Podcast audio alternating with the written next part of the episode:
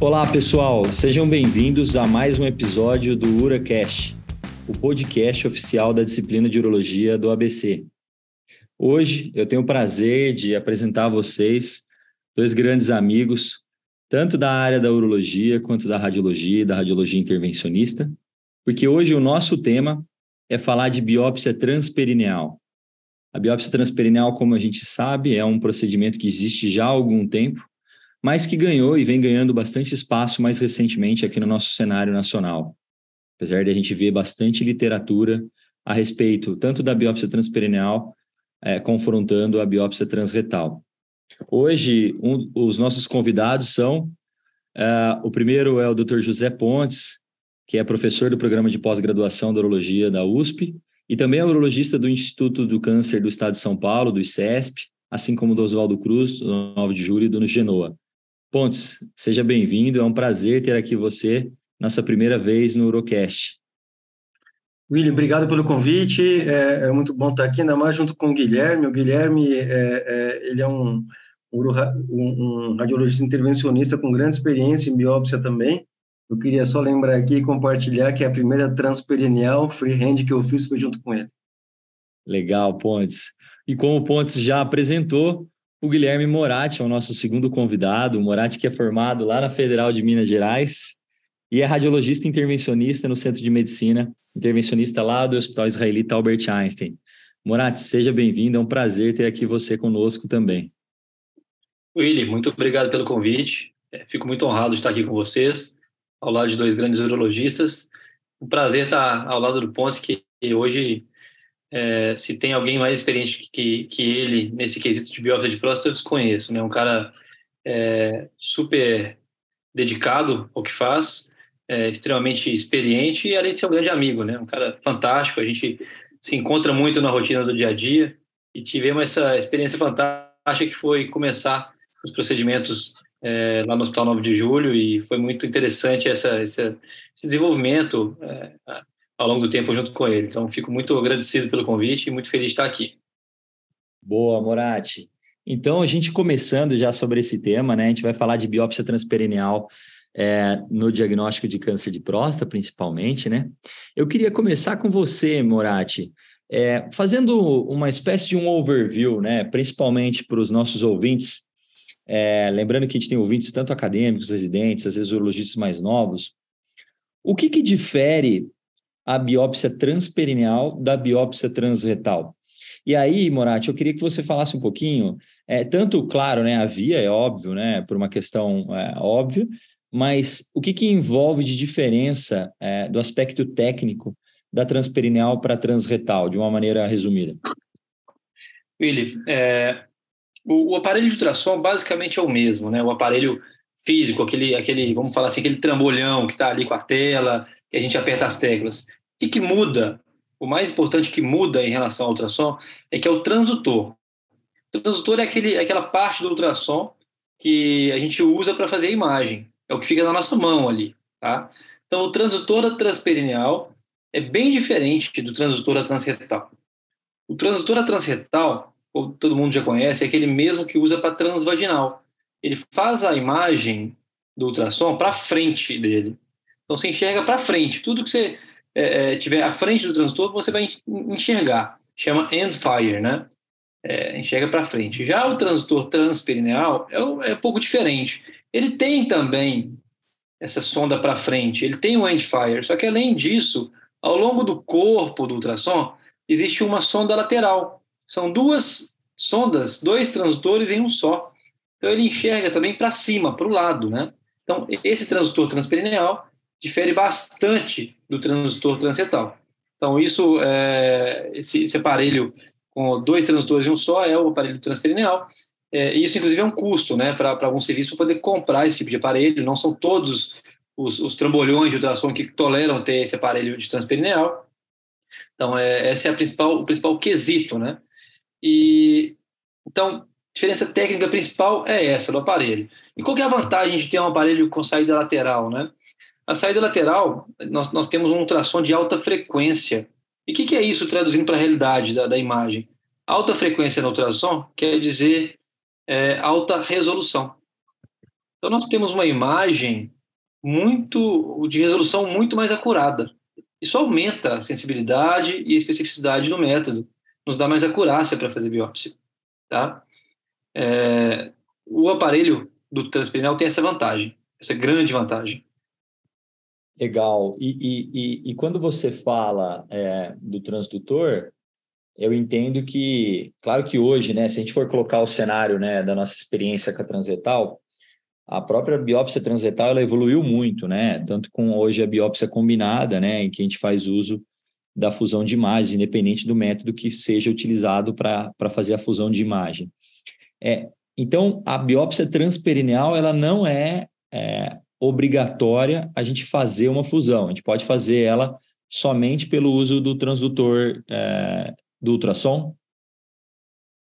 Isso, a biópsia, tanto retal quanto a perineal, a gente consegue fazer só com ultrassom. Mas no nosso serviço lá no Einstein, a gente tende a fazer, em quase todos os casos, a fusão de imagens.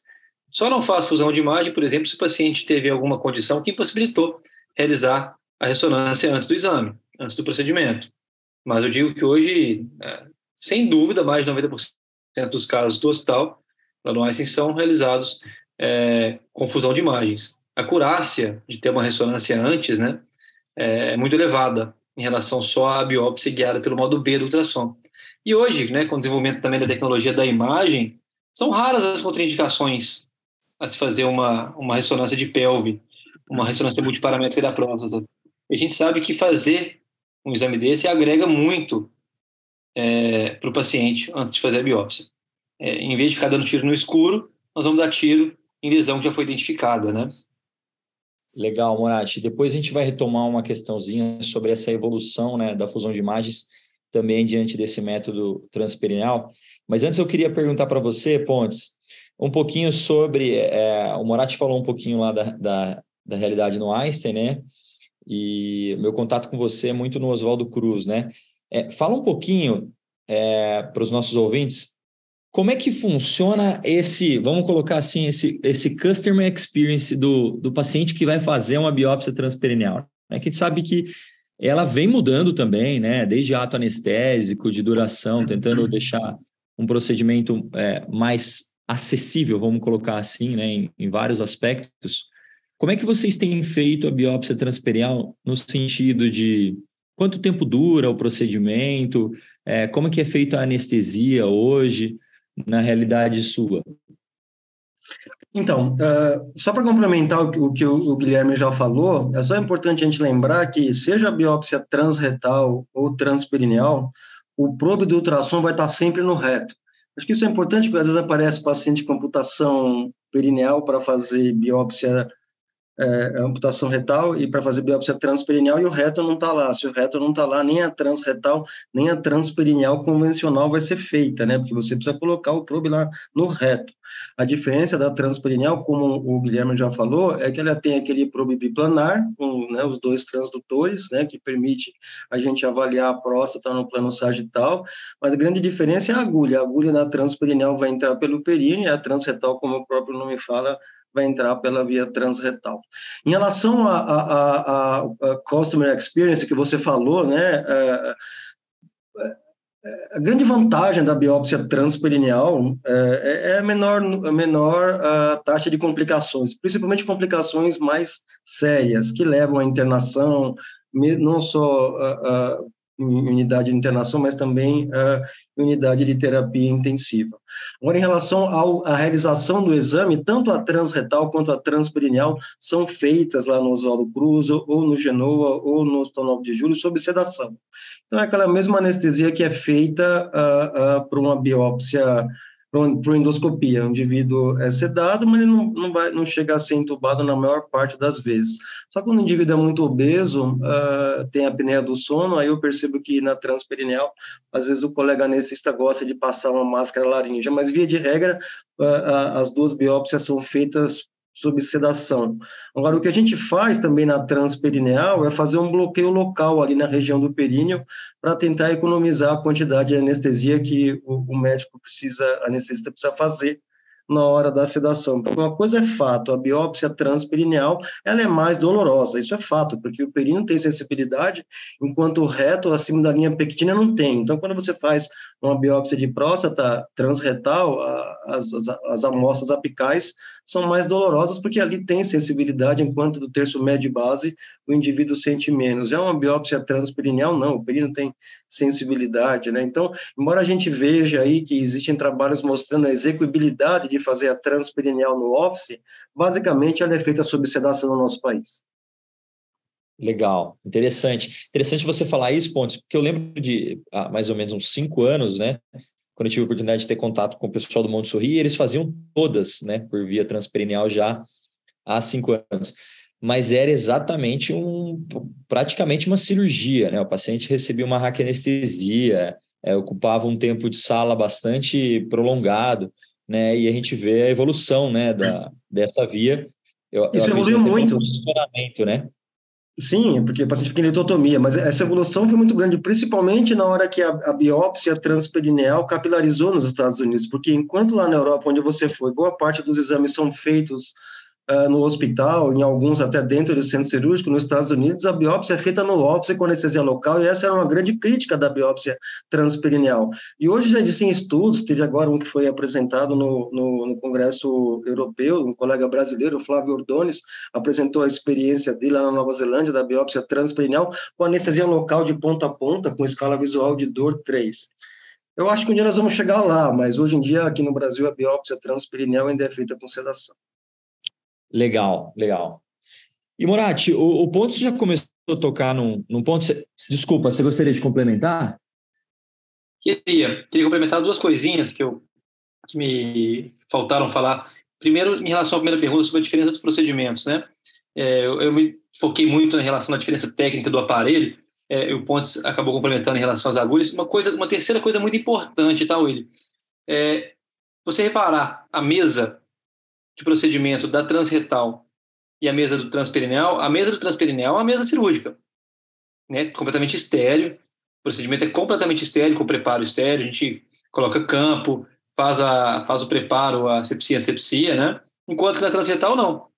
É uma mesa completamente contaminada, né? Então a gente passa a agulha pelo reto e é um procedimento naturalmente contaminado. Uma outra coisa que eu queria complementar com relação à questão da dor, eu concordo com o Pontes, acho que é um procedimento a ser realizado sob sedação.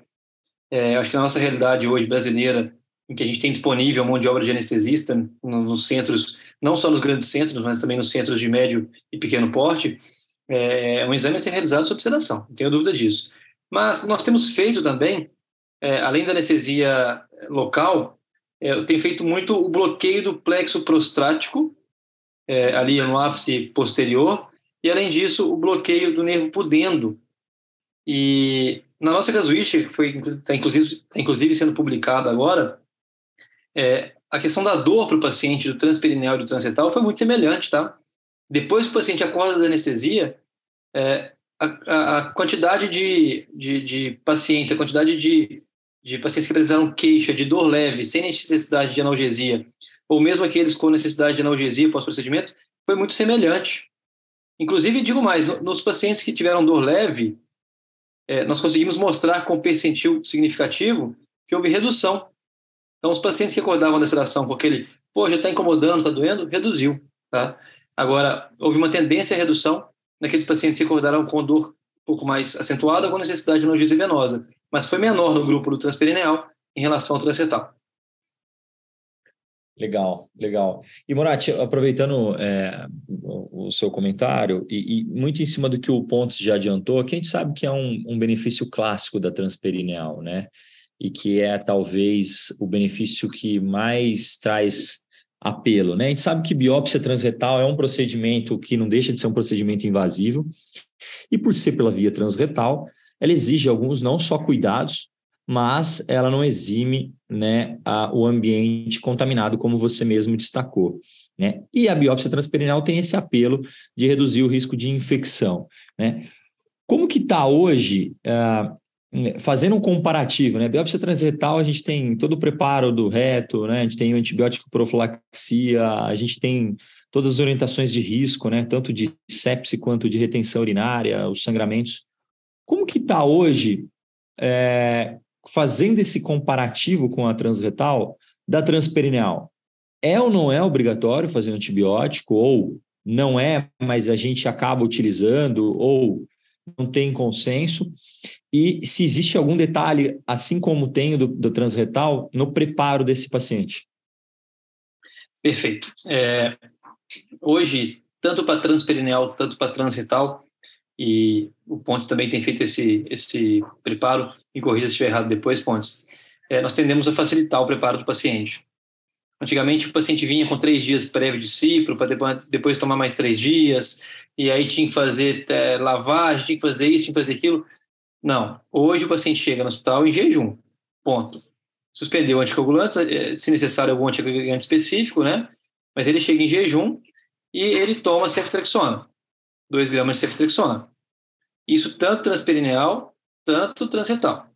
Agora, isso tende a mudar, sabe, é, até mesmo o guideline é, europeu de urologia, da EUA, é, propõe para nós que, a curto prazo, vai se suspender a antibiótico profilaxia, pelo menos da maneira como fazemos, né, para se realizar a transperineal.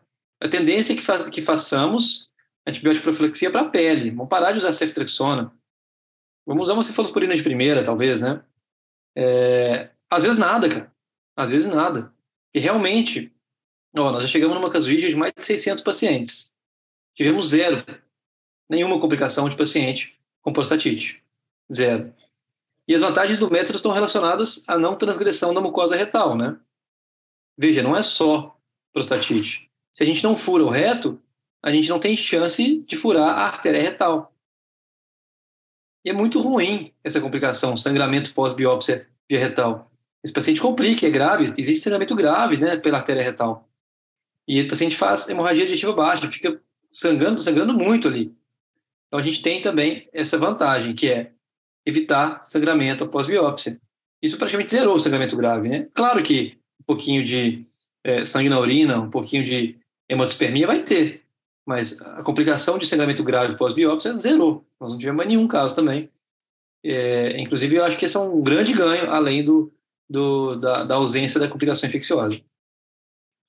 E, e, ainda nessa linha de segurança, Pontes, a gente tem, né, dentro da preocupação com a biópsia, independente da via, claro, a sepse, né, que é talvez a, talvez não, é a complicação mais temida nossa, né, lembrando que quadros infecciosos de próstata, né, são quadros às vezes catastróficos, né, é, fora que a gente está falando de uma população idosa, né, a gente está falando de muitas vezes pacientes é, com comorbidades, né, com outras doenças que trazem risco, né, por exemplo, diabetes no nosso cenário brasileiro, isso é muito comum, né, essa, essa associação, né, é, mas a gente também tem muita preocupação com a retenção, e não necessariamente a retenção urinária associada à sepse, né, a prostatite, por exemplo, né. É, como é que fica a, a biópsia transperineal no comparativo com a transretal nesse quesito?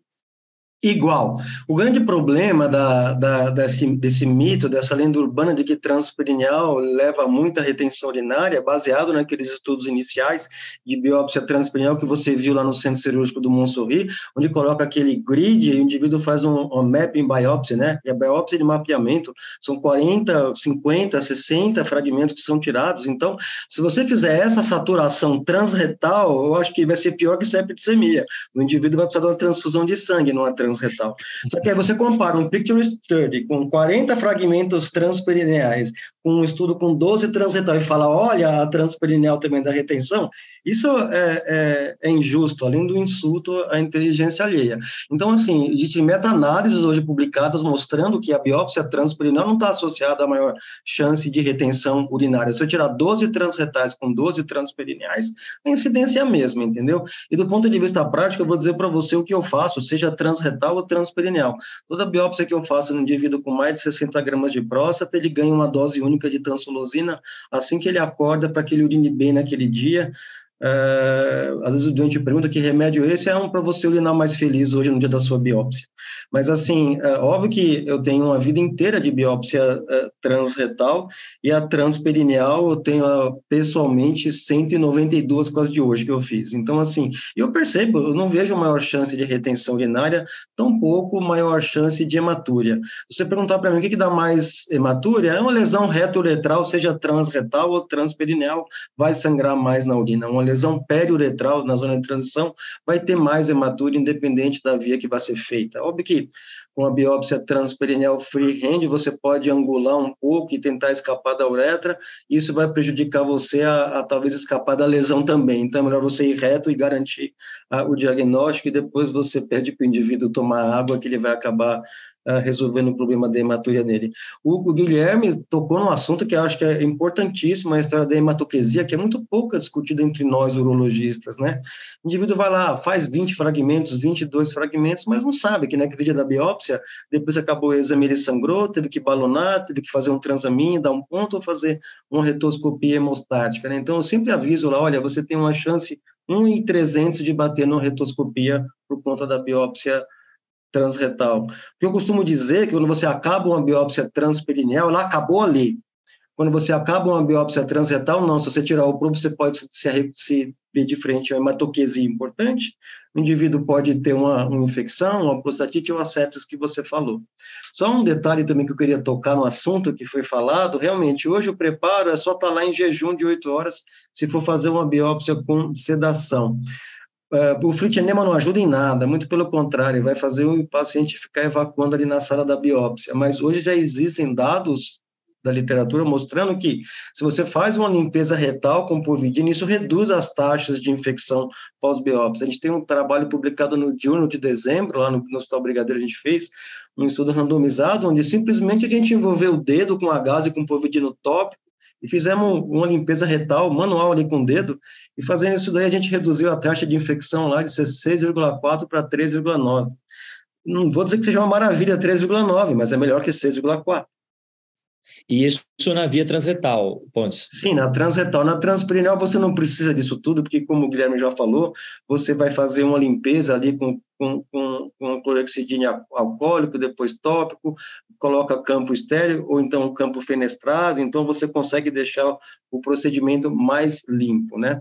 Sobre a história do antibiótico, tem duas meta-análises publicadas mostrando que não tem diferença nenhuma em septicemia, mas uma delas mostra que tem mais chance de febre. Então, eu concordo com o Guilherme, eu acho que nós vamos parar de dar ceftriaxona e vamos dar cefazolina, mas eu acho que vai demorar um pouco para tirar de vez o antibiótico da biópsia transperineal, porque a gente tem que lembrar que, às vezes, a bactéria não veio só do reto, né? O indivíduo sondado, ele está colonizado.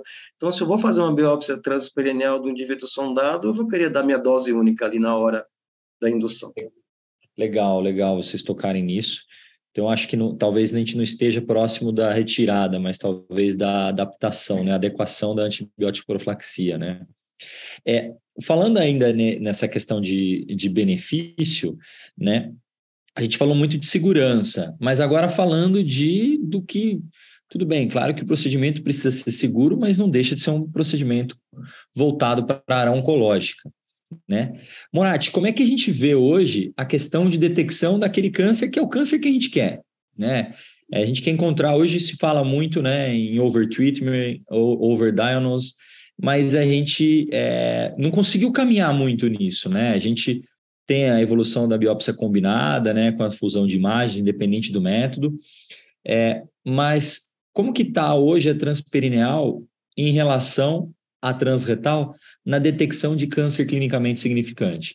A gente sabe, por exemplo, que uma das limitações da transretal é a, é a região anterior da próstata, né? Às vezes, próstatas maiores se advoga a gente adicionar alguns fragmentos, né? é, mesmo aqueles fragmentos randômicos. É, e como é que está essa questão dessa detecção para a via transperineal? William, interessante a pergunta. É, é interessante notarmos como foram a evolução, como foi a evolução das publicações sobre as transperineais ao longo dos últimos, da última década, vamos colocar assim, né? Inicialmente, nós vimos publicações de não inferioridade em relação a, ao método, né?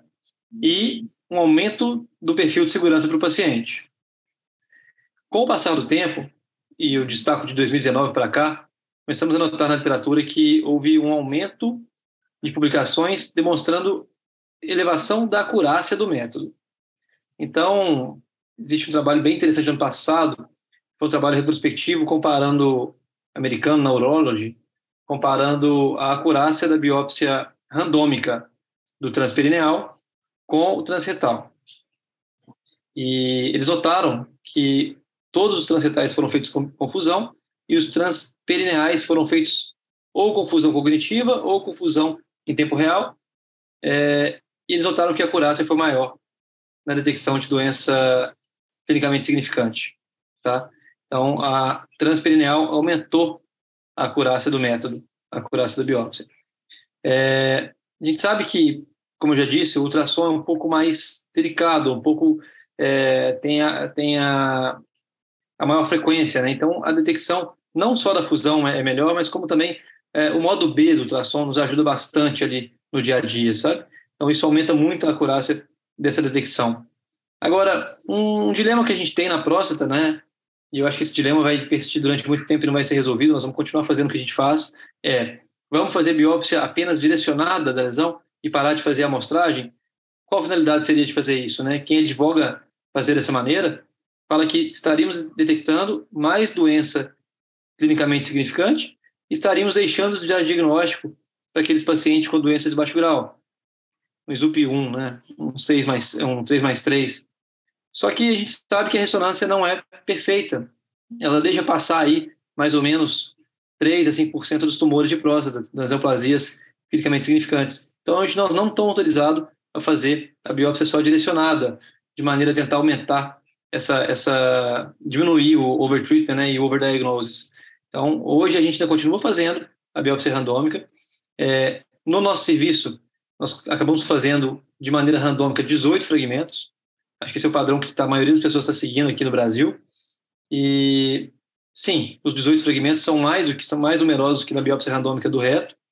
Então a gente tem realmente uma maior acurácia diagnóstica e também uma maior detecção de, é, de doenças no geral, tá? Não só daquelas que são clinicamente significantes, mas em relação à fusão, a gente tem aumento desse, desse perfil de paciente, sim. E, o Morati, você tocou um negócio que acho que é legal, é sobre essa evolução do método, né? Claro que a, a transretal é muito mais antiga e a transperineal, vamos talvez dizer aí um pouco mais de uma década ou entre uma e duas décadas, né? É, e a gente vê que a fusão ela veio na sua aplicação prática, pelo menos é, a nível institucional mais recente, né, nos últimos anos. Você acredita que essa parte da, de, dessa detecção da transperineal também esteja acompanhada nisso? É, a gente vê que alguns trabalhos é, advogam essa questão de a transperineal talvez só na sua forma randômica, né, head-to-head -head com a transretal, ela talvez não, não faça tanta diferença na de detecção de câncer clinicamente significante. Mas quando a gente traz para esse cenário de fusão de imagem, né, tanto no método transretal quanto no transperineal, é, você talvez teria essa diferença que você é, destacou na evolução. Você acha que tem, tem essa questão? Que queira ou não, a gente, é, a ressonância era um método inacessível, muito caro, ainda é, né, para boa parte do nosso país, mas ela se difundiu muito nos últimos anos. Né? Hoje é difícil você, num centro privado, pelo menos aqui em São Paulo, não ter uma ressonância antes de uma biópsia de próstata. Né? Talvez raras exceções. Mas você acredita que talvez tenha essa correlação também da transperineal? Ah, sem dúvida. Acho que a ressonância aumenta muito a nossa acurácia, né? É, e a gente fica muito mais seguro de fazer é, uma amostragem mais adequada na transperineal do que fazer pela transretal. Então, se eu tenho uma lesão pequena, numa, região, mais difícil de acesso, vamos colocar aqui uma lesão anterior apical, por exemplo, e eu tenho que fazer ali, eu tendo a fazer isso na transperineal, faço cinco fragmentos, na transretal, se a lesão for nessa região, você não vai tirar mais do que três fragmentos. Então, não tenho dúvida que a amostragem fica melhor, não tenho dúvida. É, é muito mais seguro para mim, eu fico mais tranquilo em fazer essa amostragem de maneira mais adequada. Eu sei que não vai sangrar. Às vezes fazer biópsia de lesão apical no retal, você fica ali morrendo de medo, porque você sabe que ali é mais arriscado, vai sangrar mais. Então você fica, puxa, tenho que fazer, mas eu vou com calma, eu tenho que é, pisando em ovos, entendeu? Agora, no transperineal, não. Se ficou ruim, faz seis, faz sete, não tem problema. não tem problema. Você está tranquilo. E, e, e, é interessante você tocar no, no, aspecto que você falou, né? A randômica transperineal, ela, de certa forma, é, ela traz os 18 fragmentos, e se a gente considerar isso head-to-head, -head, já é uma superioridade considerável, né? Para comparar com a via transretal. Mas isso, por outro lado, é o benefício da, da, da via também, né? É o benefício de trazer tranquilidade em você colher fragmentos adicionais que a transretal, às vezes, a gente não consegue se sentir confortável em, em aumentar, ampliar essa amostragem. É isso? Isso, sem dúvida. E uma coisa que eu quero destacar também, que a gente falou ainda, que é muito interessante, vejam, quando nós estamos fazendo por via transperineal, a agulha vai entrando pelo períneo, passa pela, pela musculatura é, do assoalho pélvico, e ela entra na próstata pelo ápice em direção à base. E essa anatomia do ápice para a base é a anatomia da zona periférica. Então, quando você faz uma amostragem de um fragmento posterior, nós vamos estar mostrando só zona periférica. Enquanto que na transretal, se você faz um fragmento mais medial, você vai estar mostrando aí 25% zona periférica, 75% zona de transição, ou 50-50. Então você amostra bem menos zona periférica pela transretal.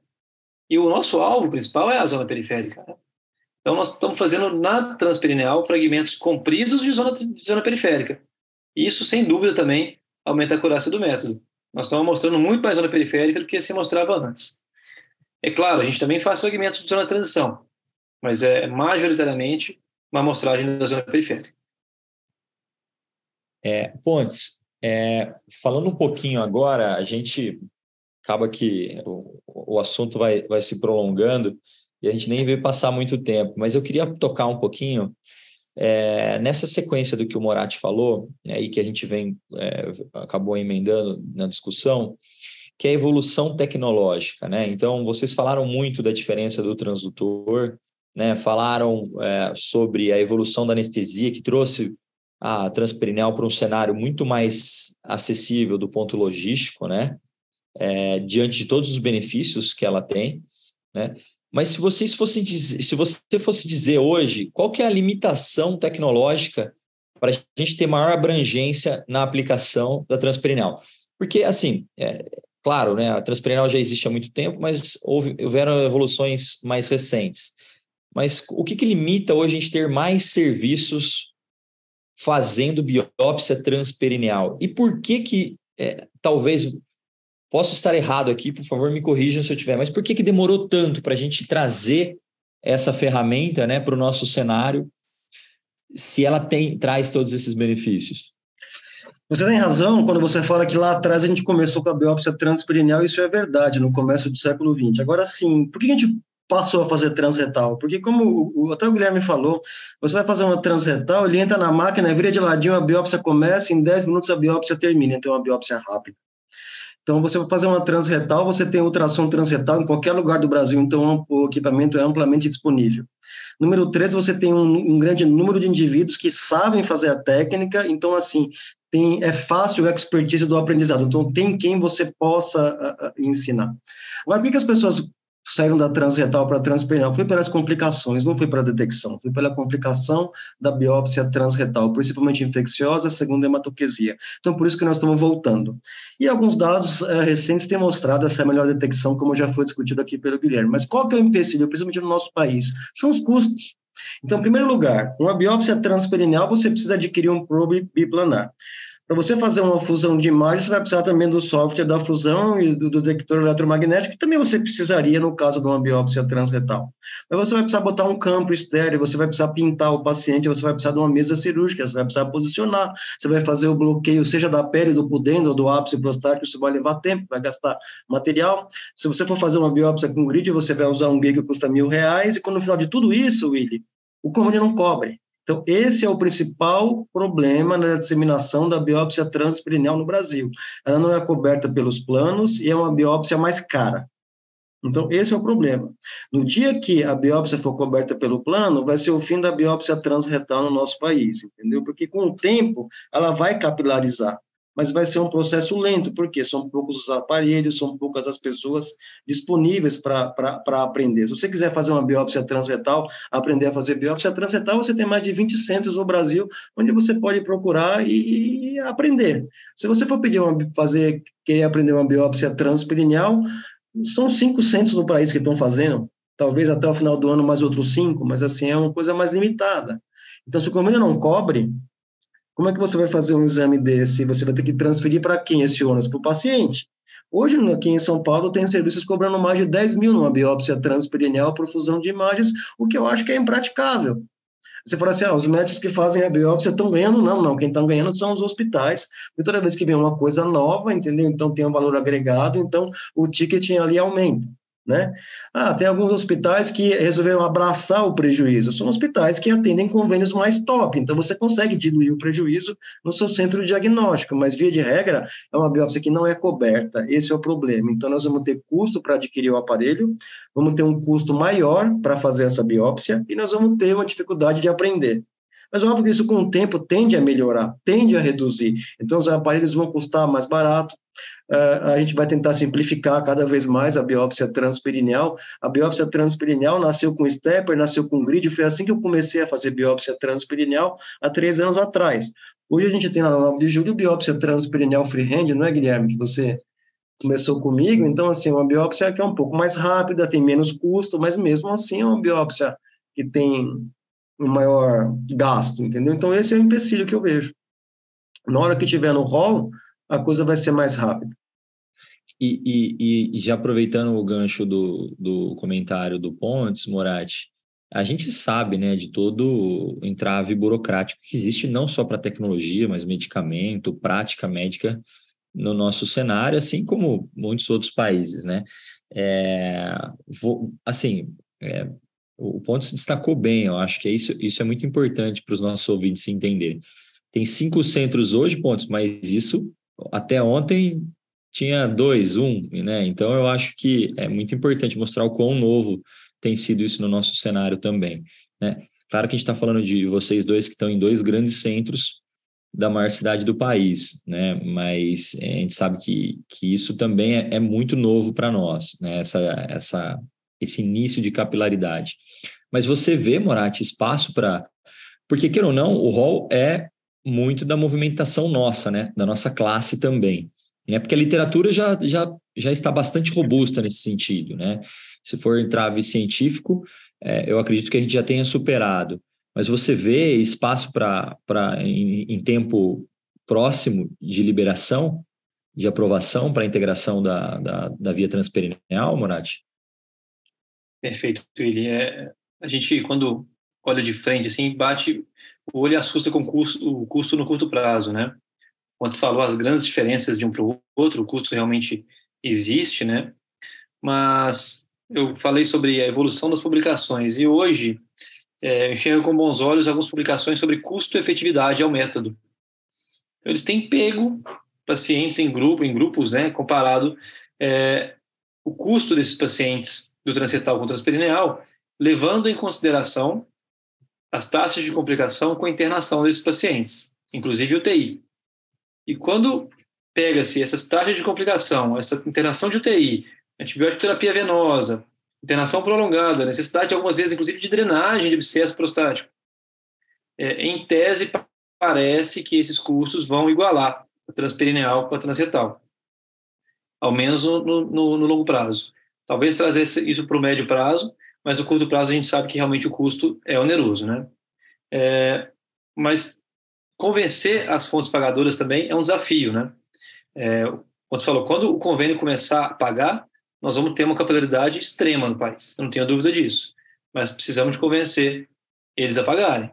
Porque se realmente depender de sair de bolsa de paciente, não é tão simples, né? Só nos grandes centros mesmos, mesmo que vai acabar acontecendo esse tipo de via de acesso, né? É, então, acho que os próximos passos são mostrar custo-efetividade, mostrar que a gente reduz a taxa de complicação e que a complicação é cara, é onerosa para o convênio. A gente sabe que é péssimo para o paciente. Mas a gente tem que mostrar isso para o convênio também, porque eles, eles enxergam não o individual, mas o grupo de pacientes. Né? Eles enxergam no curto prazo, né, Guilherme? Eles Sem enxergam dúvida. só no curto prazo. Esse, esse, é o grande problema. Porque você parar para pensar, a ressonância multiparamétrica, como você já frisou, ela revolucionou o diagnóstico do câncer de próstata, que é o último órgão sólido cujo diagnóstico era baseado numa amostragem ao acaso. E a ressonância mudou esse perfil. E hoje já tem estudos de custo-efetividade em qualquer cenário, biópsia ou rebiópsia.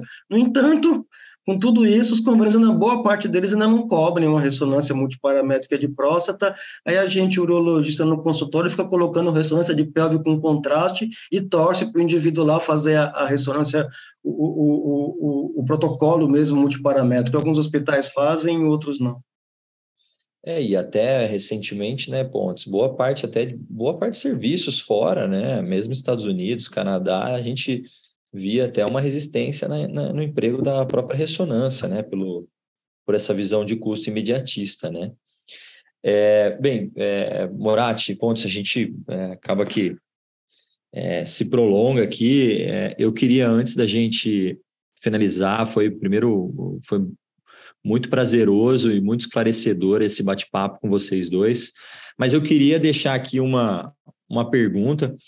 É, eu não quero é, essa pergunta como uma provocação, mas sim com uma oportunidade para a gente falar em educação médica. Mas é, a gente vê isso na radiologia intervencionista e na vascular, né? Que a vascular acabou evoluindo muito junto com a radiologia intervencionista. Hoje a gente tem até a formação da radiologia intervencionista é, como oportunidade para a cirurgia vascular, né? E a gente sabe que no nosso cenário brasileiro, a biópsia de próstata ela é majoritariamente realizada por radiologistas, né? E isso é, fora do país é bastante comum o urologista estar tá envolvido né, nesse procedimento. O que, que vocês veem, né? E eu acho que é muito legal ter você, ponto urologista, e o Morati aqui como radiologista, é, como entrave para a gente ter mais é, urologistas também, né, fazendo o procedimento, ou qual que é, e se vocês veem outros espaços, né, outras especialidades, para a gente ter mais pessoas capacitadas, né, mais pessoas com acesso à técnica, porque a gente está falando do câncer de, que é mais comum no nosso país e o câncer mais comum diagnóstico, excetuando o câncer de pele não melanoma, né? Então eu queria primeiro ouvir o Pontes e depois Morati, por favor. Essa, essa é uma pergunta que é uma idiosincrasia que eu acho difícil de explicar, né? Por que, que isso acontece? Mas, Willy, é uma visão deturpada nossa de achar que Brasil afora só quem faz é radiologista. Eu vou dividir com você um congresso brasileiro de urologia, aquele que teve em Florianópolis, o último, e a gente montou um curso básico de biópsia, porque na minha cabeça, naquela época, ninguém fazia biópsia Brasil afora. E a gente montou um curso básico de biópsia transretal com anestesia local, lá no CACOM, lá de, de Florianópolis, né? E montamos uma aula básica. Antes de começar a aula, a gente perguntou: alguém aqui faz biópsia? Tinha 50 pessoas na sala, levantaram a mão 35. Eu falei: levanta a mão, quem é de São Paulo, capital, e faz biópsia? Ninguém levantou a mão. Então, esse problema parece que é mais aqui na cidade de São Paulo. Eu, eu, percebo isso, eu falo isso porque lá no INCA, que é o Instituto Nacional do Câncer, quem faz as biópsias lá são os urologistas. Você vai para qualquer serviço no mundo todo, quem faz são os urologistas junto com os radiointervencionistas. Eu vou dar o meu, meu exemplo. Lá no Hospital 9 de Julho, eu trabalho junto com os, os colegas da radiointervenção. E lá é um dos locais mais ricos que eu tenho de trocar experiência. Eu e eles, né, Guilherme, ele pode falar na minha sequência. Então, assim, eu acho que é fundamental que a gente, uh, nós urologistas, participamos desse processo do diagnóstico do câncer de próstata. Eu acho que não existe essa história de que a biópsia é só da radiologia ou a biópsia é só da urologia, muito pelo contrário, eu acho que a gente tem que ter uma equipe multiprofissional. O problema é que tem vários hospitais aqui em São Paulo que não tem esse raciocínio e eu vejo que muitas das vezes ficam os urologistas olhando e só os radiologistas que fazem a biópsia.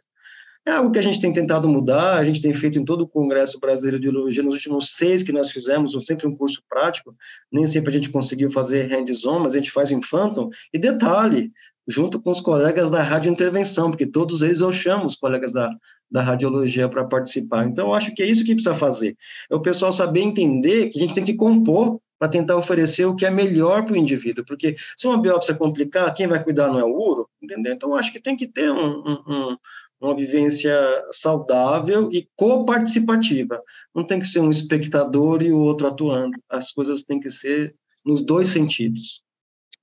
Morati, o mundo inteiro pensa assim.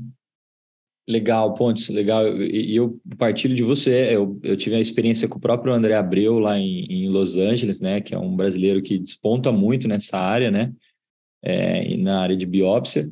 E, e no Montessori também eram sempre os urologistas, né? É, Morati, e, e, você, né? Tendo a experiência de dentro da radiologia intervencionista, vendo, né? A própria a vascular ter um espaço muito grande também ao lado de vocês, né? E é, como que você vê essa, essa participação da urologia né, nesse tipo de procedimento? Puxa, eu acho que, como o Ponto já frisou bastante, o trabalho multidisciplinar é a essência da minha especialidade hoje. A intervenção, é difícil falar algum paciente que vai ser feito, vai ser tocado sozinho pelo, pelo próprio intervencionista. Tudo que a gente faz hoje exige um trabalho multidisciplinar, seja pela discussão, seja pela condução do caso, é, seja pelo, pelo, às vezes, puxa, uma complicação a gente consegue lidar bem, mas sempre a gente está em equipe multidisciplinar, isso não tenho dúvida nenhuma. E é a nossa realidade no hospital, inclusive. Lá no Einstein, frequentemente, frequentemente, assim, digo que grande parte dos casos, o urologista está do nosso caso, está do nosso lado e nos ajuda com o procedimento. Não tenho dúvida disso. Talvez o que tenha dificultado um pouco aqui em São Paulo é a questão do, da, do procedimento ser mais realizado pelo urologista seja a fusão de imagens. É, muito pelo medo né, de entender uma ressonância, que é um exame às vezes complexo, um exame que até para radiologista no começo, quando está na residência de radiologia, é um exame difícil de entender. Mas depois que você pega o jeito de entender a ressonância, e eu já vi o Ponce trabalhando, tenho, ele entende a ressonância muito melhor que muito radiologista, e ele foi muito fácil, entendeu? Você pega o jeito, entende a anatomia na ressonância, e pegou aquele jeito ali, estudou a ressonância, entendeu como que ela é feita e a diferença para o ultrassom para poder fazer a fusão, o urologista tá, faz igual um radiologista, entendeu? É questão apenas de prática de imagem, eu acho. E, claro, a imagem não está restrita ao radiologista. A imagem está aberta a todos e todo mundo pode estudar essa, essa, essa, esses métodos, né? E a ressonância não é um bicho de sete cabeças, dá para estudar, dá para entender, dá para fazer a fusão, sim. Acho que isso talvez tenha dificultado. E realmente, o, o Pontes falou, e mundo afora, a gente vê muito urologista fazendo sim biópsia transital, e espaço tem para todo mundo, né? O paciente está aí e, e, o trabalho multidisciplinar está aí para o trabalho ser bem feito. Então, eu vejo com muitos, muito bons olhos é, tudo que o Pontes falou e acho que a gente só tem a agregar quando trabalha junto.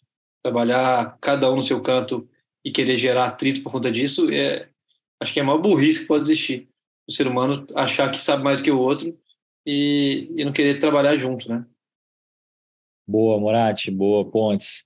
Bem, a gente está próximo do encerramento. Eu queria, antes de mais nada, dizer que foi um prazer estar com vocês dois. É, eu já tive a oportunidade de assistir algumas aulas do Pontes, de discutir alguns casos. Nós temos grandes amigos em comuns e o Moratti, pela parceria também é, é, dentro do Einstein, já me salvou muito. então, é, eu queria agradecer mais uma vez a participação de vocês no Eurocast. É, dizer que com certeza teremos outros convites mais à frente. E queria abrir aí para uma mensagem final para os nossos ouvintes é, sobre a biópsia transperineal. Pontes, você primeiro. Bom, mais uma vez agradeço o convite, estar aqui com, com o Guilherme e você para discutir um assunto que para mim é muito interessante. Então, é, eu gostaria de passar uma mensagem. É, como tudo em medicina, a gente está sempre aprimorando, né? Como já foi discutido aqui, seja por um lado para tornar o procedimento menos complicado ou para tornar ele com maior acurácia. Na minha visão, eu faço biópsia há 25 anos, comecei fazendo biópsia com agulha de Silverman, no dedo, eu furava meu dedo, furava a luva, era um inferno, eram três luvas, era biópsia guiada para nódulo, depois a história do, do, do biópsia guiada por ultrassom. Uh, e hoje a gente tem a, a biópsia transperineal. Então, assim, para onde a gente chegou até agora, o que tem de melhor para oferecer para o indivíduo, não tenho dúvida, a biópsia transperineal, uh, se tiver uma ressonância com área suspeita, por fusão de imagens. Uh, eu acho que essa é a técnica que vai ficar e que vai perdurar. Uh, e passo a bola para o Guilherme. Boa, obrigado, Pontes. Morati? Você está mudo, Morati, desculpa. Willi, novamente, obrigado pelo convite. É um prazer estar aqui com Pontes, com você, discutindo um assunto que é tão, é, tão gostoso de falar, né? Que a gente viu evoluir, viu acontecer. E hoje eu posso dizer que no nosso serviço, essa semana nós nos reunimos, tivemos uma última complicação de transetal essa semana. Isso foi na quarta-feira da semana passada. Na quinta-feira de manhã, nós sentamos e falamos aqui, a gente não mais faz, não faz mais transetal. Então, é um método em constante evolução e me dá muita satisfação falar que hoje a gente tem essa tendência de fazer só transperineal. Então, não vejo volta, acho que, perdão, não é que eu não vejo volta, eu acho que veio para ficar. É, se algo vai surgir melhor, eu não acho que vai ser pela via transetal. Mas a, a biópsia transperineal hoje, e como o Pontes falou, é, confusão de imagem, se bem indicado, é, é algo que é o melhor para o paciente hoje. Boa, Moratti. Bem, mais uma vez, obrigado a vocês dois. É um prazer novamente estar com vocês.